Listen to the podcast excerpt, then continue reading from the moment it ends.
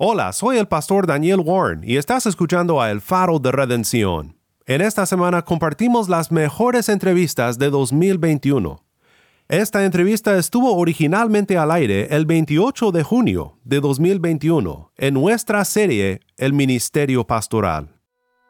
Porque al final, o sea, las personas que enseñan la Biblia, las personas que, que tienen la responsabilidad como Timoteo de pastoral la iglesia, salen de la iglesia, o sea, no, no de otro lugar en ese sentido, la iglesia tiene el rol de orar por esa situación, pero también además de eso, velar para que de alguna manera otros estén siendo llamados, otros estén siendo enviados, capacitados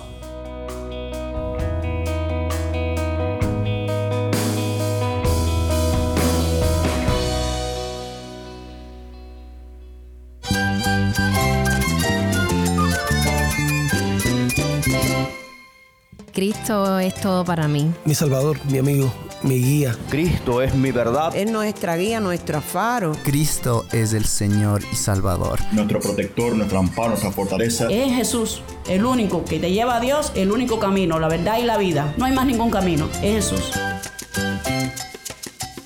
Estás escuchando a El Faro de Redención. Cristo desde toda la Biblia para toda Cuba y para todo el mundo.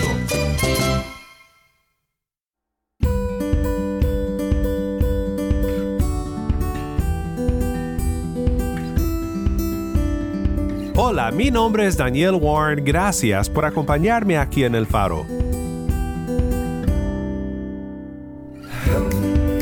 Estoy muy contento el día de hoy de regresar a una serie recurrente con un invitado muy especial, Andy Quesada, y la serie El Ministerio Pastoral.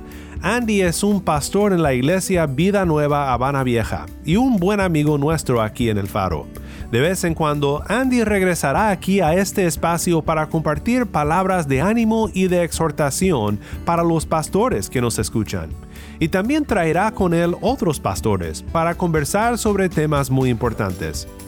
Hoy vuelven al programa Iván Vázquez y Rubén Rodríguez, los cuales pastorean junto con Andy la iglesia Nueva Vida Habana Vieja no es simplemente que el Evangelio tiene que estar en mi ministerio, que yo tengo que conocer el Evangelio, predicar y proclamar el Evangelio, sino que es en el Evangelio donde yo como ministro hallo la fuerza para poder servir en medio de las dificultades, en medio de las aflicciones, en medio del sufrimiento propio que trae el ministerio, como vemos en esta carta.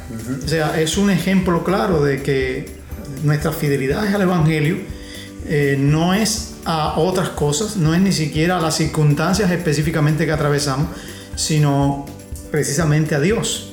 Ya sea que seas pastor o no, creo que en esta serie oirás muy claramente temas del Evangelio y del llamado de Dios para nuestras vidas, aun si no tenemos el llamado al pastorado.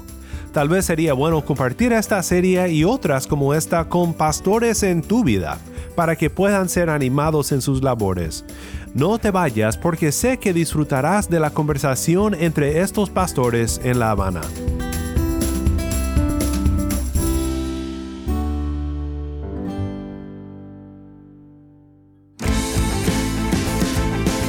El faro de redención comienza con Leobanis Furones. Esto es Él me liberó.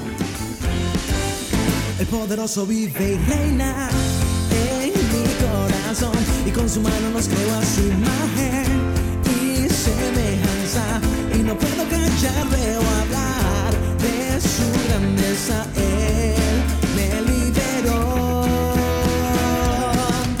El poderoso vive y reina y con su mano nos creó a su imagen y semejanza y no puedo callar,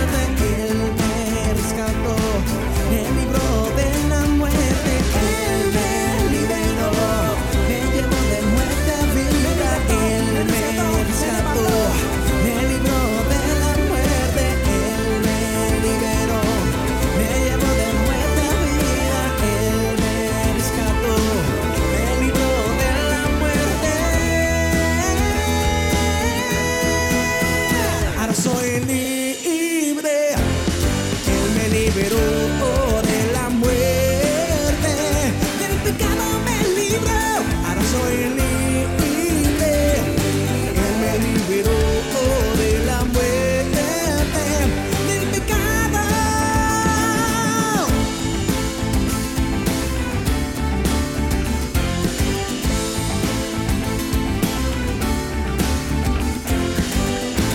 Poderoso vive y reina.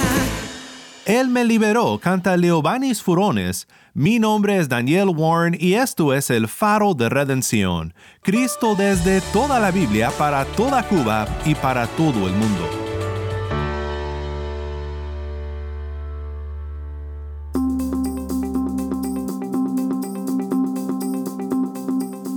Saludos, eh, bendiciones. Mi nombre es Andy, estoy en La Habana, Cuba, con mis amigos y pastores Rubén Juan.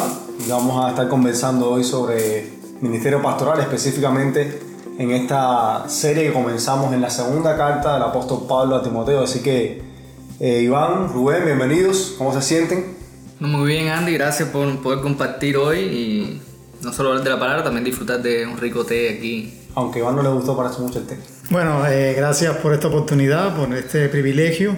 Esperamos que el Señor nos pueda pues, seguir ayudando para poder ser de bendición a otros.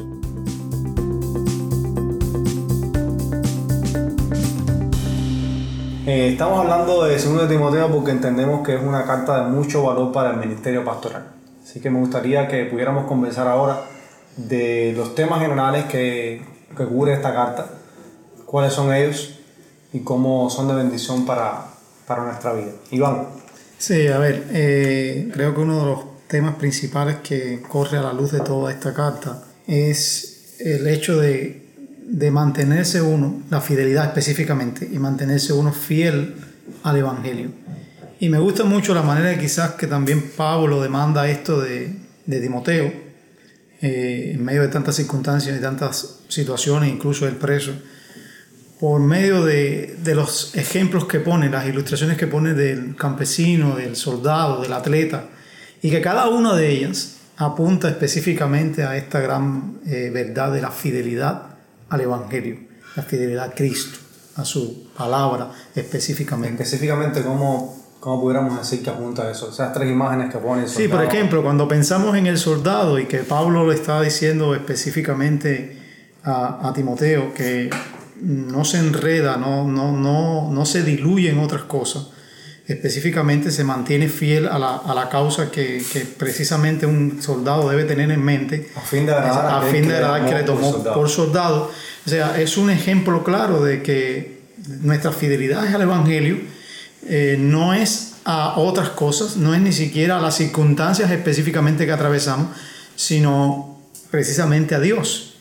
Y si seguimos así, el atleta, por ejemplo, vemos de otra manera esta misma fidelidad, porque tiene que ver con no hacerlo de manera indebida, no engañar, no hacerlo de, ilegítimamente, uh -huh. porque Pablo también con ese ejemplo pone. Y cuando vamos al campesino, sabemos todos que un, eh, trabajar el campo para obtener un fruto evoca un esfuerzo sumamente tremendo, o sea, es, es desgastante. ¿Sabes cómo es eso? Porque tú... Sí, eh, lo pude experimentar en carne propia.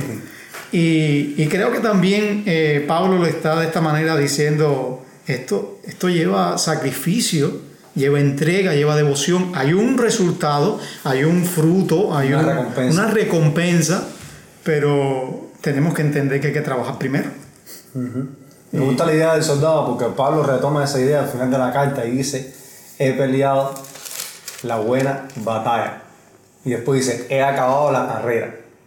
O sea, es la idea de que Pablo también de alguna manera está viendo a sí mismo como uno que ha caminado ese camino, o sea, ha transitado el camino del soldado, del atleta, del, del labrador, por así de alguna manera decirlo, en, en, fidelidad al Evangelio y de alguna manera está listo para, para entonces ya, eh, como dice él, ser sacrificado, porque ya ha entregado su vida al Evangelio. Y de alguna manera también está animando a Timoteo a hacer lo mismo a no diluirse, a no enredarse en los negocios de la vida, a, a, no alcanzar la meta de una manera legítima, a no ser perezoso, sino a, a trabajar, a esforzarse por, por, el Evangelio. Interesante porque eso lo dice en el contexto, en el segundo capítulo, donde dice, eh, eh,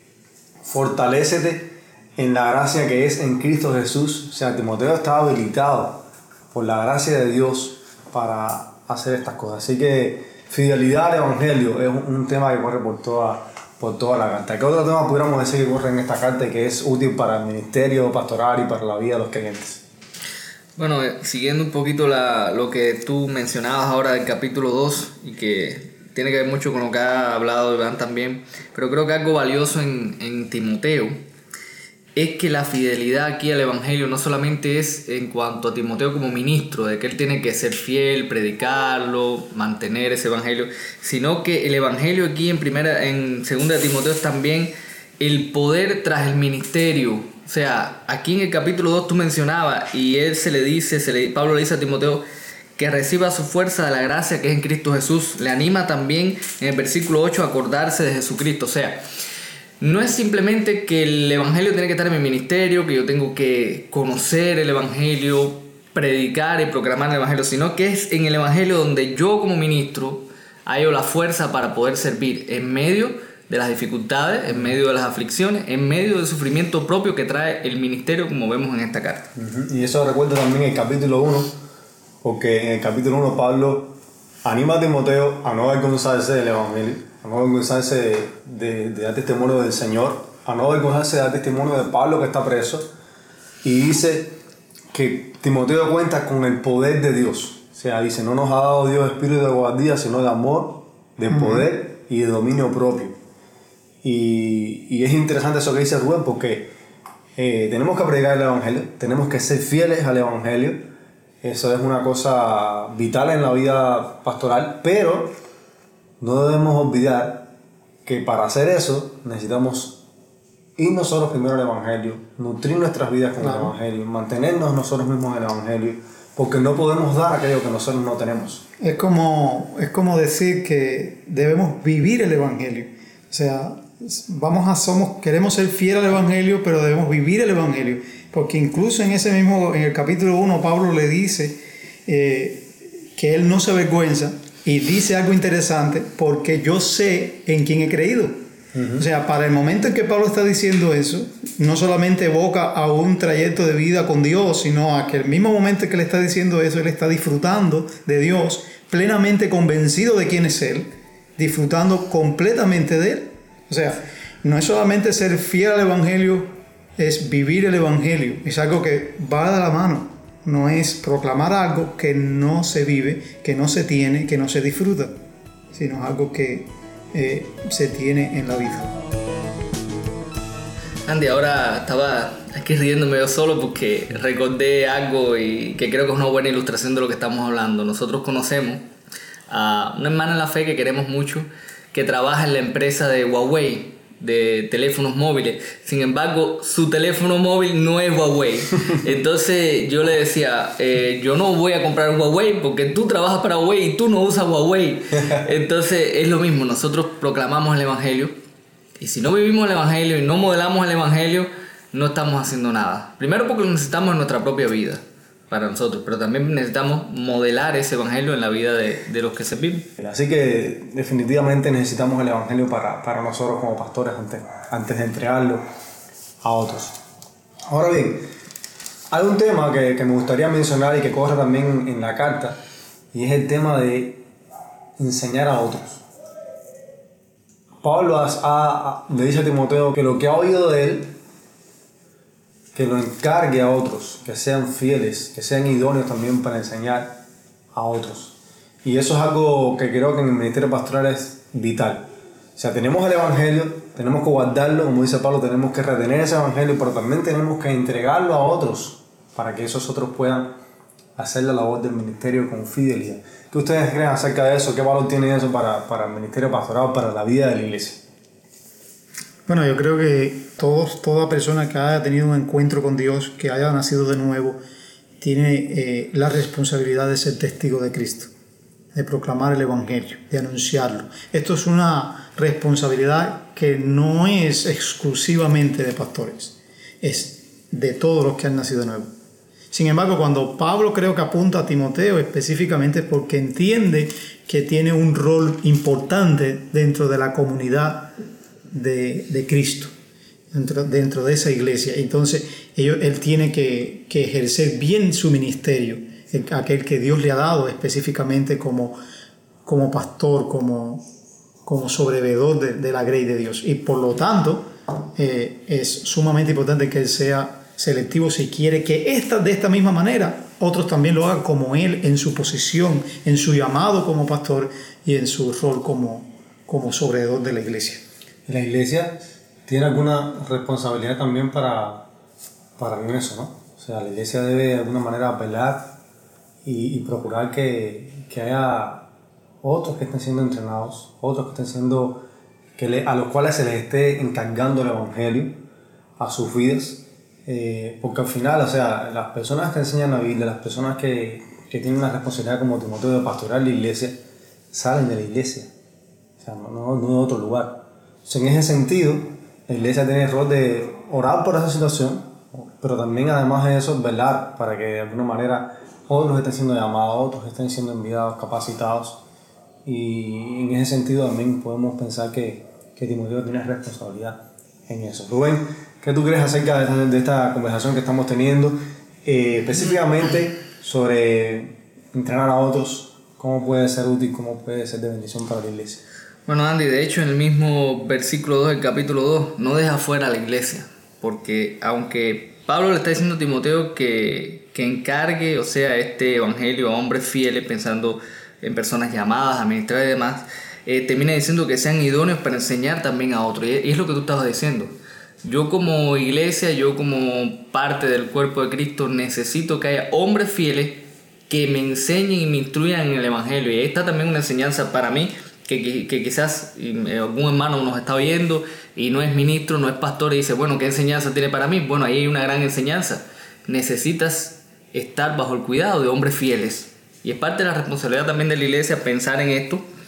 Y es parte también de la, de la responsabilidad de la iglesia que su liderazgo, que sus ancianos, que sus pastores entrenen a otros que dentro de la congregación pues también han sido, han sido llamados, han, se, se puede ver el- la evidencia en su vida de que, de que tienen el carácter que demanda, que ya Pablo lo habló Timoteo en la primera carta, y esperar, orar y ser parte de esa, de esa preparación y de ese entrenamiento. Nosotros tenemos que involucrar a la iglesia en eso.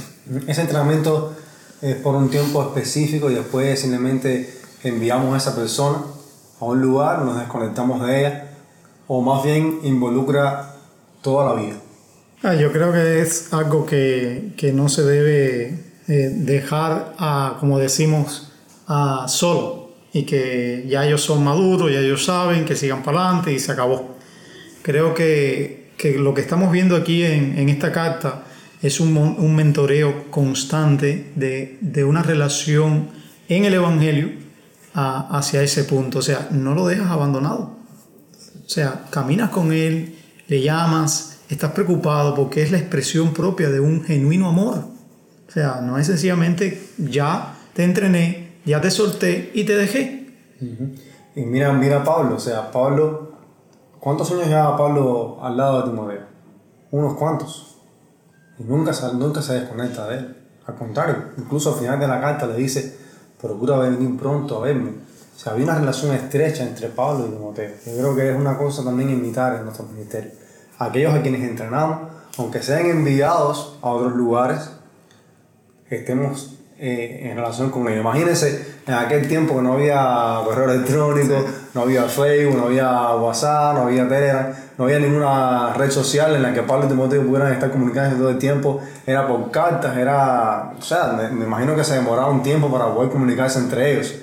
O sea, y nosotros hoy tenemos una gran bendición, es que podemos estar aquí y uno puede estar lejísimo y al momento estar comunicándonos, estar en, en relación, cómo están las cosas, cómo van y dar consejos. Y yo creo que eso es algo que debemos procurar también en nuestro ministerio. No solamente entrenar a la persona, sino que al enviarla estemos en constante conexión con esa persona, qué está haciendo, cómo le va, cómo a ayudarle, cómo a aconsejarle en lo que está haciendo en, en la iglesia. Y que la carta Andy nos revela que esa necesidad, ¿entiendes? ¿No?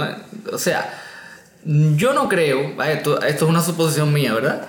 Pero yo no creo que Timoteo fuera un- una persona inmadura como para ceder y, y demás, pero estaba en una situación difícil. Cuando Pablo le dice no te avergüences es porque la presión que, que estaba enfrentando en ese momento era fuerte.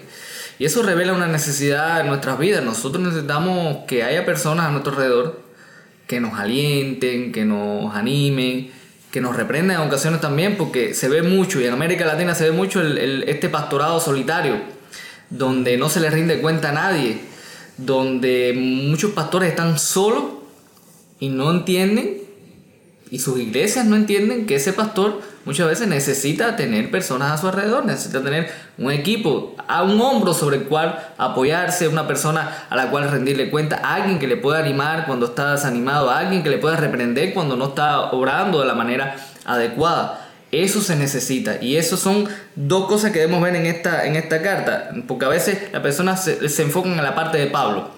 Necesitamos animar, necesitamos eh, disipular a otros para que haya ministerio, pero nosotros tenemos que entender que como ministros necesitamos a alguien también o a, o a- o varias personas a las cuales rendirle cuenta, a las cuales pedirle consejo, en las cuales eh, nosotros podamos tener este, esta relación que vemos. Y de los cuales también cobrar ánimo. Exacto, eso es interesante, ¿sabes? Porque siendo Pablo, necesitando, no podría decir, yo digo muchas personas decir, yo no necesito a nadie, yo con el Señor me basta. El Señor es suficiente. Claro que Cristo es suficiente en nuestra vida, pero Él ha puesto personas, la manera en que Él obra en nuestra vida es poniendo personas a nuestro alrededor también. Y vemos al apóstol Pablo, este no es cualquier hombre, diciéndole a uno de los, a un joven, a una persona que él discipuló, diciéndole, yo ven a verme. O sea, quiero disfrutar de tu compañía, quiero, oye, Yo en el primer capítulo cuando le dice, eh, me acuerdo de tus lágrimas para llenarme de gozo, me acuerdo de tu fe genuina. O sea, Pablo de alguna manera encuentra gozo, encuentra ánimo para su vida en, en- en la vida de Timoteo. Exacto. Eso es algo tremendo, ¿no? Quiero, quiero hablar de un, de un tema que también está en la, en la carta y que, y que para mí es, es fundamental y es la esperanza. Desde el primer capítulo, Pablo habla de la promesa de la vida. Y luego en varias partes de la segunda carta también habla de- del día del Señor. Eh, cuando, por ejemplo, desea para Onesíforo que haya misericordia aquel día. Y al final habla de, de que Dios le, le dará la corona eh, de justicia a los que aman su venida. O sea, hay un tono también de alguna manera de- del día del Señor, de la segunda venida, de la esperanza, de la promesa de vida que tenemos en Cristo Jesús. Y quisiera que habláramos un poco de qué valor tiene para nosotros en el ministerio y también por la vida de los creyentes la esperanza de vida que tenemos en Cristo. Sí, creo que, que nuestra esperanza eh, no solamente la, la tenemos, eh, la estamos disfrutando en este momento, sea, con el hecho de la presencia de Dios en nuestra vida, sino que también, ah, como bien Pablo está apuntando en algunas partes de, su- de esta carta a Timoteo, es una esperanza que trasciende, que va mucho más allá de este tiempo presente, que va mucho más allá de este mundo que, que será transformado, que que se acabará. Es una esperanza genuina, una esperanza eterna que tenemos con el Señor. De hecho, eso es algo que el mismo apóstol eh, apunta en cada uno, como dije anteriormente, en cada una de estas partes de la carta y al final, cuando habla que me está reservada esa corona, el cual el, juez justo me dará, y dice, no solo a mí, y, y agrega, sino también a los que aman su venida. O sea, creo que ahí está nuestra profunda y grande esperanza que tenemos con el Señor. Estaremos con Él para siempre. Eh, ya no tendremos que sufrir todas estas cuestiones que pasamos en este mundo. Eh, eh, vamos a estar completamente con el Señor. Y eso es la esperanza que tenemos. Es una esperanza que no solamente es para el pastor, sino también una esperanza que es para todos los que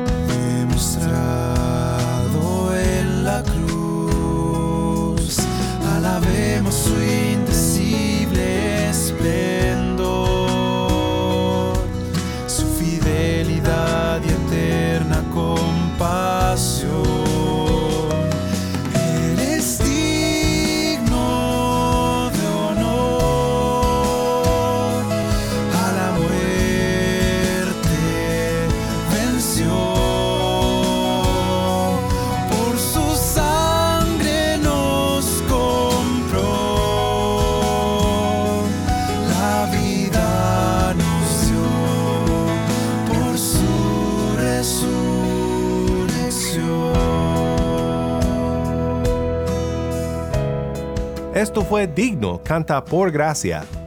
Mi nombre es Daniel Warren, gracias por acompañarme aquí en el faro.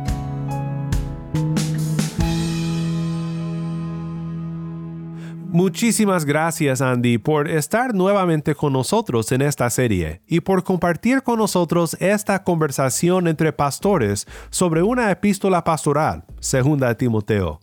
Que Dios siga usando sus vidas para su reino y que estas palabras sean de gran bendición para los muchos pastores que nos escuchan hoy. Si estás escuchando por el podcast, te quiero agradecer por tu ayuda en hacer que crezca la audiencia del Faro.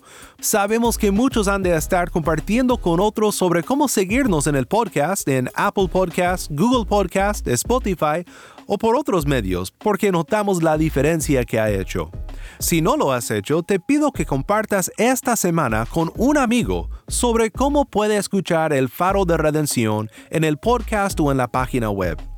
También estamos en WhatsApp. Nuestro número es 1786-373-4880. Nuevamente nuestro número de WhatsApp 1786-373-4880. Envíanos un mensaje de voz, nos encantaría saber de ti. Gracias una vez más por tu fiel sintonía. Para más información sobre este ministerio y sobre cómo puedes ser parte de nuestra misión de alcanzar a Cuba con el mensaje de Cristo en toda la Biblia, visita nuestra página web elfaroderedención.org.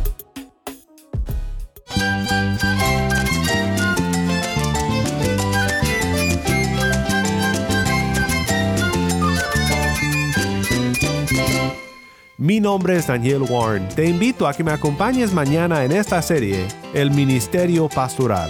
La luz de Cristo desde toda la Biblia para toda Cuba y para todo el mundo, aquí en el Faro de Redención.